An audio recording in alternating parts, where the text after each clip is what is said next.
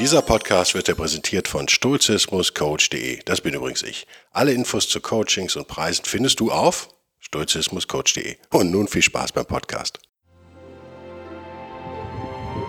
Der wilde Stoiker. Moderner Stoizismus für ein gutes Leben.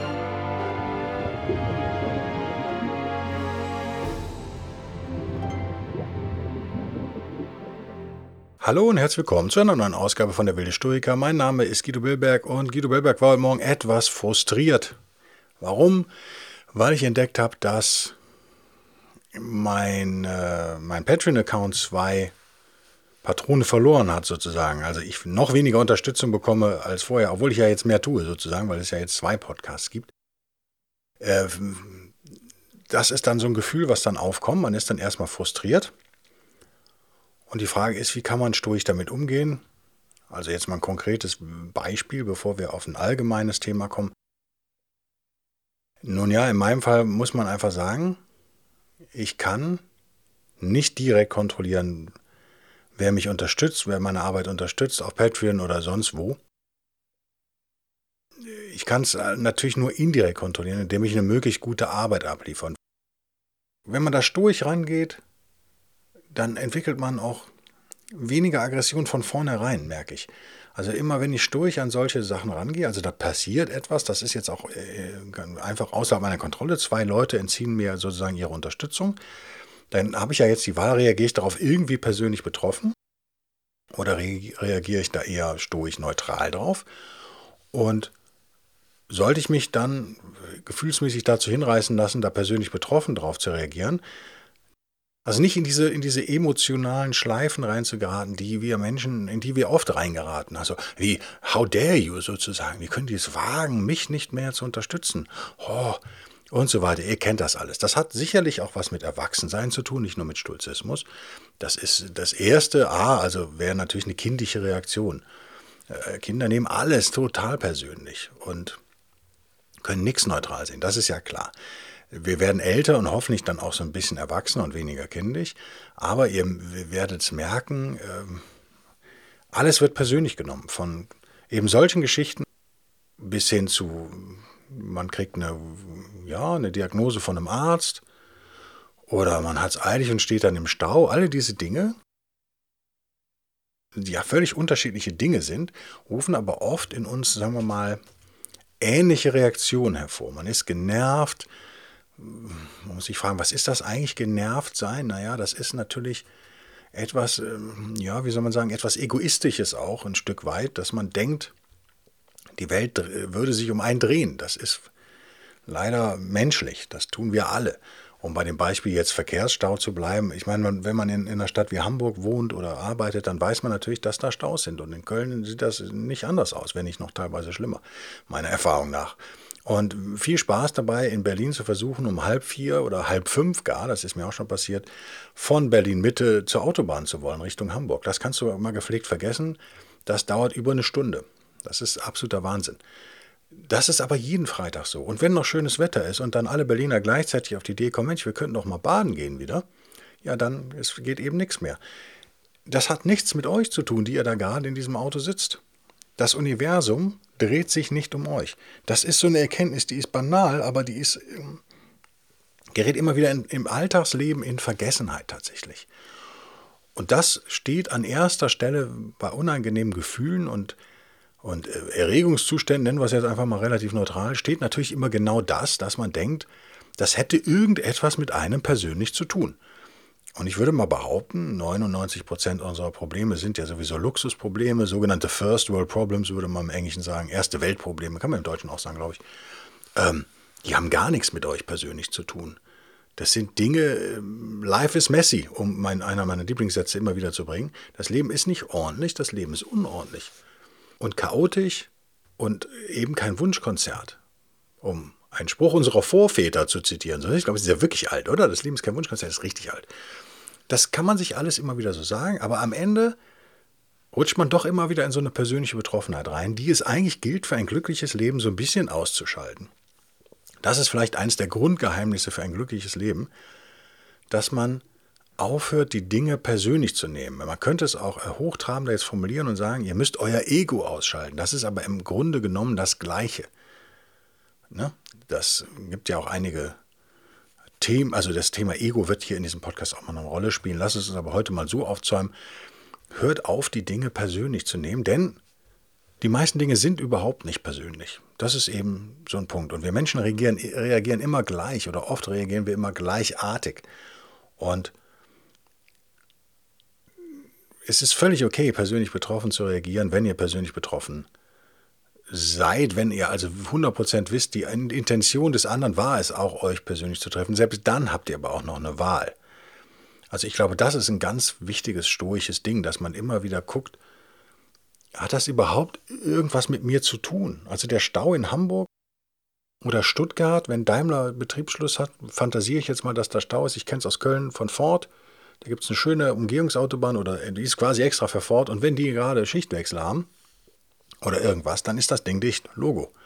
Geht auch nicht ewig, aber die halbe Stunde kannst du dann halt noch am Fühlinger See bleiben, wenn du das weißt. Aber es hat nichts mit dir zu tun. Das ist definitiv etwas, was einfach passiert und nichts mit dir als Autofahrer zu tun hat. Das muss man sich immer wieder sagen. Ihr merkt schon, das Ganze hat auch wieder mal natürlich grundstoisches Konzept mit Amor Fati zu tun, also liebe dein Schicksal. Es ist eine äh, grundstoische Technik natürlich, das Schicksal zu lieben. Das ist viel mehr als Akzeptanz, aber Akzeptanz ist schon mal der erste Schritt, den wir hier brauchen. Bei all diesen Dingen, die uns nerven, Gesundheitsdiagnosen, Staus, Ehestreits, äh, Beziehungsenden und so weiter und so fort, wäre das Erste, wäre zu fragen, betrifft mich das überhaupt persönlich? Und dann kommen wir ziemlich schnell zur zweiten Frage. Sollten wir, sollten wir das bejahen und sagen, ja, das ist wirklich auf mich persönlich abgezielt, es hat etwas mit mir auch wirklich zu tun, es ist kein allgemeines Ding wie eben der Stau. Ja, da hat meine, mein Freund hat gerade Schluss gemacht mit mir oder meine Freundin. Das ist sicherlich ein ultra persönliches Ding, keine Frage dann ist der Schritt zwei ist eigentlich immer eine Akzeptanz. Ohne Akzeptanz kommt man da nicht weiter. Wenn man also jetzt einen Flugzeugabsturz überlebt und der einzige Überlebende ist und in der Wüste sitzt, dann äh, nützt es einem wenig, wenn man das verdrängt und so tut, als wäre die Situation eine andere, weil man sitzt jetzt in der Wüste. Es macht keinen Sinn, sich zu beklagen, das ist ja eh klar. Also das wäre auch wieder sehr kindisch. Es macht keinen Sinn, jetzt zu jammern und sagen, warum passiert das gerade mir? Sondern die stoische Frage ist immer, warum sollte es gerade dir nicht passieren? Also jetzt sitzt du dann halt da und dann wird es doch eigentlich ziemlich schnell Zeit, äh, wieder in Aktion zu treten und sich was zu trinken zu besorgen und so weiter und so fort. Vielleicht eine Unterkunft zu bauen, Steine auszulegen als Hilfe, Help äh, international dann und so weiter. Es gibt eine Million Sachen, die ihr dann tun könnt. Ähm, euch einen Kompass besorgen. Also jetzt spinne ich rum, ihr merkt, mir fallen direkt äh, echt wahnsinnig viele To-Dos ein. Das wäre dann sozusagen der Schritt 3 eigentlich schon dass ich nach der Akzeptanz sozusagen in die Aktion wieder reingehe. Nicht, es gibt Leute, die auch zu schnell in Aktion gehen. Das, viele Frauen bemängeln das ja übrigens bei Männern. Das finde ich immer ganz schön und, und äh, nehme das so zur Kenntnis, weil ich glaube, dass das aus Frauensicht auch einfach stimmt, dass nämlich wir Männer in dem Fall, und es wird ja oft unterstellt, wir könnten nicht zuhören. Wie kommen die Frauen darauf? Nun, weil die Männer schnell mit Lösungen zur Hand sind. Und oft wollen Frauen aber gar keine Lösung. Habe ich so gelernt und mir auch von Frauen so bestätigen lassen. Also nimmt das jetzt nicht als Sexismus, sondern das sind Aussagen von Frauen. Oft wollen die einfach nur das auch mal loswerden. Und sie erklären euch das als Problem. Das ist ein Fehler der Frauen, wenn man so will, dem Mann ein Problem hinzustellen. Denn der Mann ist ein Problemlöser. Wenn ihr dem sagt, ich habe hier folgendes Problem, dann will er versuchen, das zu lösen. Das meint die Frau aber vielleicht in dem Moment gar nicht. Vielleicht hat sie auch schon längst eine Lösung im Kopf. Aber was sie will, ist einfach mal das loswerden, so ein bisschen Druck abbauen. Und es reicht völlig dazu zu hören. Und die größten, größten Frauenhelden der Geschichte haben ja einfach nie irgendwas gesagt. Sozusagen, sondern äh, die Frauen reden lassen. Das wäre jetzt ein ganz böse, böse, böser Seitenhieb. Das hatten die aber intuitiv wahrscheinlich richtig verstanden. Also, das wollen wir nicht. Wir wollen nicht total ignorant sein. Wir wollen nicht krampfhaft immer auf Aktion abzielen und es gibt ja so aktionistische Menschen wirklich. Das ist, ich finde die auch immer extrem unangenehm, die beim kleinsten Anlass aufspringen und das dann sofort machen müssen. Das ist nicht das, was ich damit meine. Das ist hoffentlich klar. Das erste ist, vermeidet das Jammern.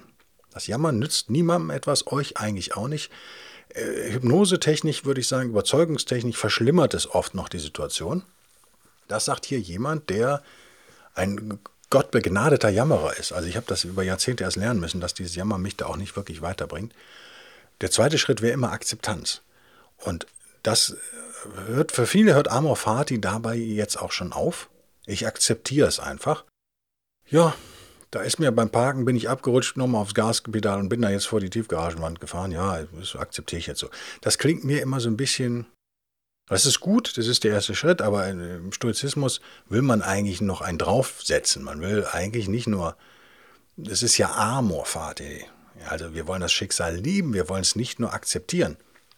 Und wollen wollen, wollen uns darüber freuen, sozusagen, dass uns auch schlechte Dinge passieren. Das klingt erstmal widersinnig, ist es rational übrigens nicht, weil bei vielen Dingen, die euch vielleicht schlecht vorkommen jetzt, eben ein Autounfall äh, oder eine schlechte äh, oder eine scheinbar schlechte Diagnose beim Arzt, Vielleicht ist das aber eine Früherkennung und, und rettet euer Leben sozusagen. Also eigentlich ist es ein positives Ding. Wer weiß denn, ob das, was euch heute schlecht vorkommt, in Wahrheit überhaupt schlecht ist oder ob es nicht irgendwie am Ende etwas Positives ist. Ich glaube, Churchill hat das so schon formuliert. Ich kenne es aus, aus einem Buch, was ich über Taoismus gelesen habe, wo das ist also quasi ein chinesisches Sprichwort auch genauso funktioniert. Also aus dem Kopf jetzt, ne? das ist Jahre her, aber ich versuche es noch hinzukriegen. Das läuft dann irgendwie so. Der, ähm, der Sohn bricht sich ein Bein, dann sagen alle Nachbarn, oh, das ist aber ein schlimmes Schicksal, dein Sohn hat sich ein Bein gebrochen, der ist vom Pferd gefallen. Und dann sagt der Taoist natürlich, woher weiß er denn, dass das ein schlimmes Schicksal ist? Und zwei Wochen später bricht irgendein Krieg aus und alle werden eingezogen, nur der natürlich nicht, weil er ja mit seinem Bein nicht rein kann und nichts machen kann. Und dann sagen natürlich alle, oh, ist ein Riesenglück, dass dein Sohn da jetzt als einziger aus dem Dorf nicht in den Krieg ziehen muss mit seinem gebrochenen Bein. Und wieder sagt der Taoist natürlich, woher weißt du das, dass das ein Glück ist? Und so geht die Geschichte endlos weiter. Ich kriege das Ende jetzt nicht mehr hin, aber das, es gibt so zehn Eskalationsstufen, was mit diesem Jungen alles passiert. Und äh, im Prinzip wechseln sich immer Glück und Unglück ab. Und ihr merkt, dass äh, an diesem äh, zugegeben, ja, sehr überspitzten chinesischen Beispiel, dass es oft gar nicht so leicht festzuzurren ist, ist irgendwas überhaupt negativ oder ist es positiv. Das wäre dann sozusagen ein Trick, den ihr anwenden könnt oder meinetwegen der Schritt 3 nach der Akzeptanz solltet ihr da aber Amar Fati wirklich anwenden wollen, müsstet ihr eigentlich das Schicksal lieben. Aber lasst uns einen Schritt weitergehen. Nach der Akzeptanz kommt dann sozusagen die, die Möglichkeit, dass ihr einen Schritt zurücktretet, ganz stoisch werdet wieder und euch vielleicht mal in einem Gedankenexperiment in die Zukunft begebt und fragt, ja, wie sieht das denn aus, wenn ich über das, was mir heute passiert ist, ich hatte vergessen zu tanken, bin dann liegen geblieben, musste eine Stunde auf den ADAC warten. Ne? Oder zwei Patrone haben eben gekündigt und so weiter und so fort. Das sind ja alles keine äh, im Moment vielleicht super nervende Dinge. Ihr seid auf dem Weg zum Termin, könnt ihr nicht fahren, weil das Benzin alles ist und so weiter und so fort. Wie werdet ihr das aber in einem Jahr sehen? Wie werdet ihr das in einem halben Jahr sehen? Oder wie werdet ihr vielleicht sogar in 10, 15 Jahren sehen? Werdet ihr auf eurem Totenbett liegen und darüber nachdenken, dass ihr einmal liegen geblieben seid und den ADAC rufen musstet? Oder mobil in Deutschland, um die Konkurrenz mal zu nennen, oder den AVD, es gibt ja auch noch andere. Eher wahrscheinlich nicht. Auch das wieder eine dissoziative, dissoziative Technik sozusagen in der Psychologie. Ihr tretet also raus aus diesem erlebenden Ich, geht ihr einen Schritt zurück sozusagen oder ja, man sieht sich manchmal, ich weiß nicht, ob ihr das kennt, dass man sich manchmal so in Erinnerung von oben sieht. Das ist auch ein Zeichen für so dissoziative Charaktere. Ich habe gemerkt, ich speichere manches so ab. Also manche, ich, es gibt ja Leute, die erinnern sich in der, in der First-Person-Ego-Perspektive sozusagen aus, kennt ihr aus dem Ego-Shooter. Also, und ihnen sagt, wie war das damals? Sie sehen das alles genauso aus, wie sie es damals gesehen haben. Und es gibt Leute, die eher das dann so, ja, vielleicht aus so einer höheren Perspektive sehen. Ich weiß nicht, ob ich das jetzt gut erkläre, wahrscheinlich nicht, weil es jetzt auch ein spontaner Einfall war. Aber nehmt, nehmt, nehmt an, ihr liegt am Strand, dann habt ihr die Möglichkeit, eine Woche später darüber nachzudenken. Dann könnt ihr euch doch nochmal genau in euch, in eure Erinnerung begeben und wieder das erleben, wie ihr an diesem Strand liegt. Oder lagt in dem Fall. Aber ihr könnt euch natürlich genauso auch so ein bisschen aus so einer, weiß nicht, zwei, drei, vier Meter in der Höhe irgendwie Position sehen und eure Freundin oder euren Freund neben euch liegen und dann seht ihr das Meer und die Schiffe im Hintergrund und so. So würdet ihr ja in Wahrheit nicht sehen. Und ihr merkt an dem Beispiel schon, das ist auch keine Neuigkeit. Sehen ist natürlich nicht nur, findet nicht nur in den Augen statt, sondern hauptsächlich in den, in dem, im Gehirn. Also euer Gehirn bastelt sich ja so eine Welt zusammen aus ganz vielen solchen Eindrücken, die alle sehr beschränkt sind. Euer Sehfeld ist in Wahrheit extrem beschränkt. Das merkt man, wenn man mal eine Augen-OP hatte. Das ist aber bei allen so. Und unser Gehirn macht daraus diese Weite, die wir dann empfinden, sozusagen. Es baut diese Bilder zusammen. Und deswegen ist es nicht verwunderlich, dass unser Gehirn, dieser Supercomputer, dieses Wunderwerk der Natur, muss man ja sagen, auch in der Lage ist, sozusagen so eine etwas distanziertere Position einzunehmen. Jetzt ist es so, bei den meisten Menschen, die haben dann entweder die eine oder die andere. Man hat so eine persönliche Präferenz sozusagen. Ich bin eher der Typ so oder ich bin eher der Typ B. Man kann damit aber durchaus auch mal spielen, wenn man denn will und so ein bisschen Übung darin hat.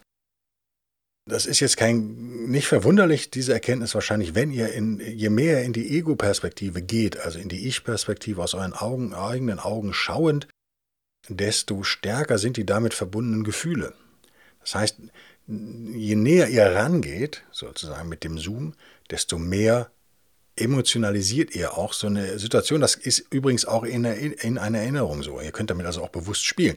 Je weiter ihr weggeht, je mehr ihr aus euch selbst heraustretet, desto unemotionaler wird die Situation.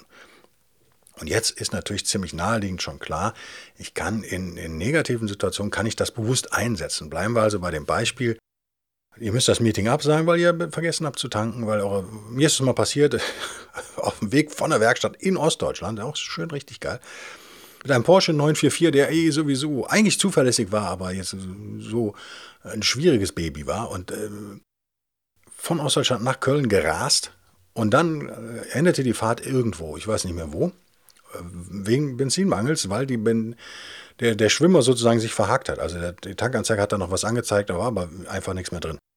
Und ich bin auch äh, schlampig gefahren, habe da nicht mal drauf geguckt und stand dann halt noch auf Viertel voll. Habe ich gedacht, ja, an der nächsten Tanke hältst du mal an. Aber dann bin ich an da schon wieder vorbei gerast, weil es müde war, hab drauf geguckt, da hat sich ja kaum bewegt. Er hat sich in Wald gar nicht bewegt, das Ding war halt kaputt. Naja. Dann wendet doch eine dieser beiden Techniken an. Vielleicht in der Situation fragt euch, wie ist das in, in einem Jahr? Rege ich mich dann noch so auf, wie ich mich gerade aufrege oder eher nicht? Wie ist das auf meinem Totenbett? Wie ist das in fünf Jahren? Wie ist das vielleicht sogar schon heute Abend? Nach einer heißen Dusche, vielleicht hat euer Lebensabschnittspartner, falls ihr einen habt, dann für euch sogar gekocht oder ein Pizzawichsen in den Ofen geschmissen und alles ist wieder gut. Und ihr sitzt dann auf einem Sessel oder Sofa und, oder liegt im Bett und dann ist es ja schon alles nicht mehr so schlimm. Und ich zum Beispiel könnte euch ja jetzt diese kleine Episode, diesen Schwank aus meiner Jugend nicht erzählen, wenn es mir nicht passiert wäre sozusagen. Also dieses in die Zukunft mal schauen ist ganz nice und ihr könnt auch äh, ähm, natürlich euch dissoziieren bewusst. Ihr seht, den, ihr seht euer Auto dann von oben sozusagen, wie aus der Drohnensicht. Ähm, seht ihr die Situation und vielleicht auch im Zusammenhang die Fahrt und so weiter und so fort.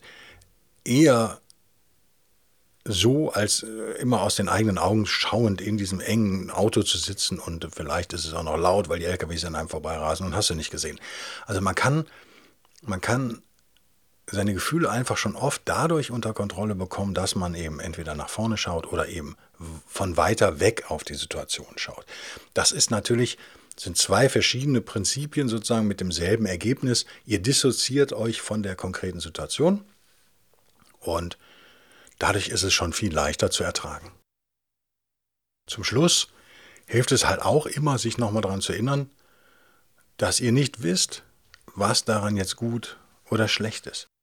Und wir müssen nicht esoterisch äh, werden, wie jetzt irgendwelche alten Stoiker, wirklich die Griechen, die dann sagten, naja, es ist ja eh vorbestimmt sozusagen, dass du mit deinem Auto da, ich glaube damals schon in Westdeutschland wieder angekommen, sozusagen liegen bleibst.